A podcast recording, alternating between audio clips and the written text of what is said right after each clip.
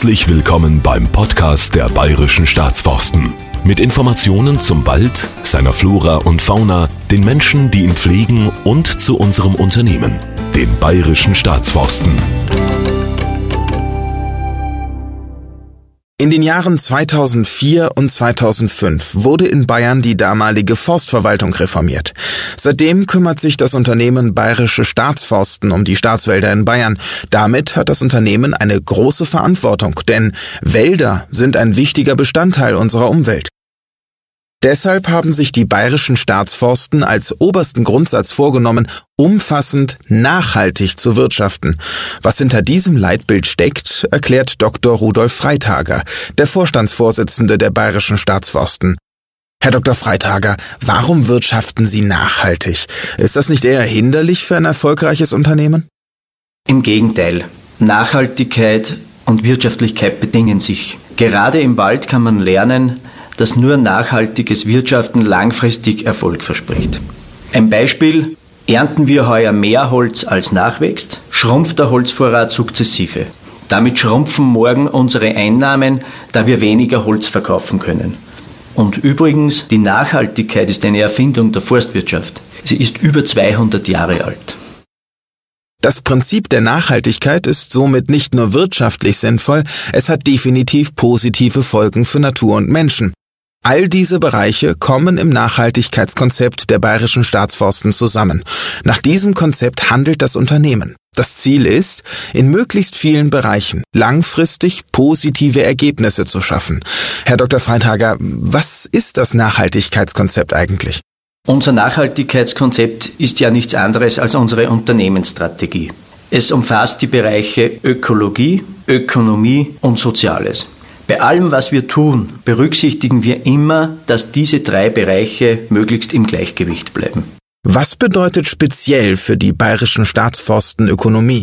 Ökonomie heißt für uns ganz einfach die Profitabilität sichern, weil ein verlustbringender, subventionierter Staatswald kann in niemandes Interesse sein. Am allerwenigsten im Interesse der Bürgerinnen und Bürger, denen ja das Unternehmen Bayerische Staatsforsten gehört in letzter Konsequenz.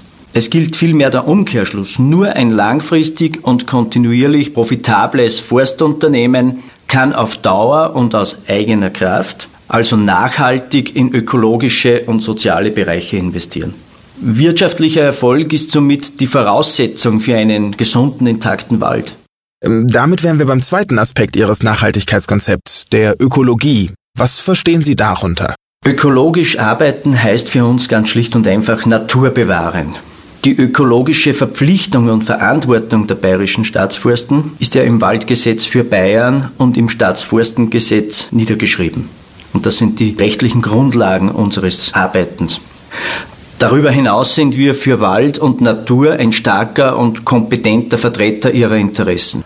Unsere sehr gut ausgebildeten Mitarbeiterinnen und Mitarbeiter wandeln ja das Prinzip Nachhaltigkeit in ökologische Praxis um und zwar unter Einsatz modernster Mittel. So unterstützt zum Beispiel innovative Lasertechnik bei der wichtigen Waldinventur. Eine moderne, schonende Erntetechnik hilft uns, die Böden, die Waldböden, die ja sehr sensibel sind, im größtmöglichen Ausmaß zu schonen. Darüber hinaus werden auch aktuelle wissenschaftliche Erkenntnisse, etwa bei der Begründung neuer Waldbestände, konsequent genutzt. Was wollen Sie im Bereich Soziales erreichen?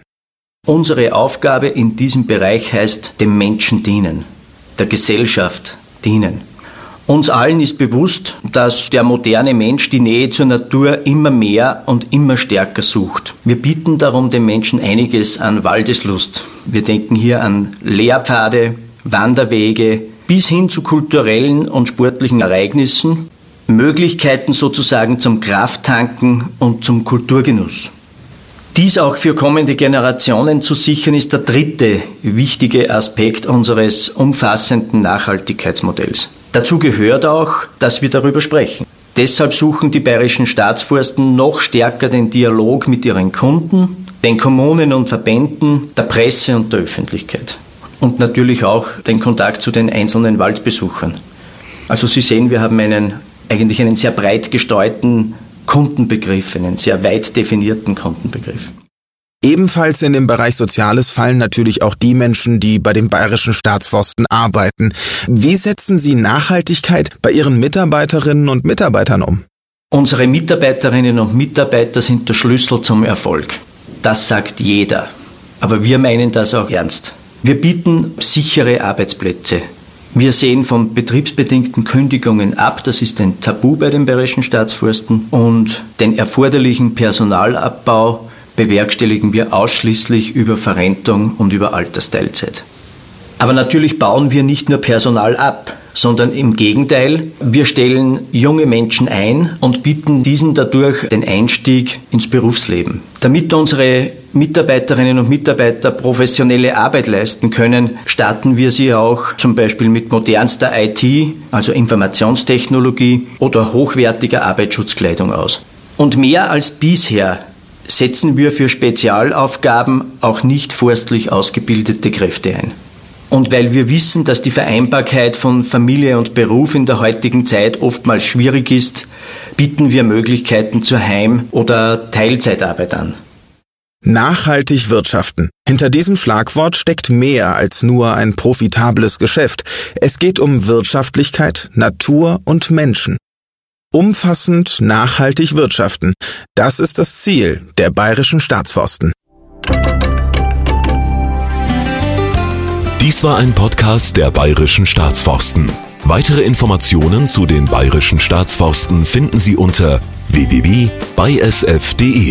Bis zur nächsten Folge. Auf Wiederhören.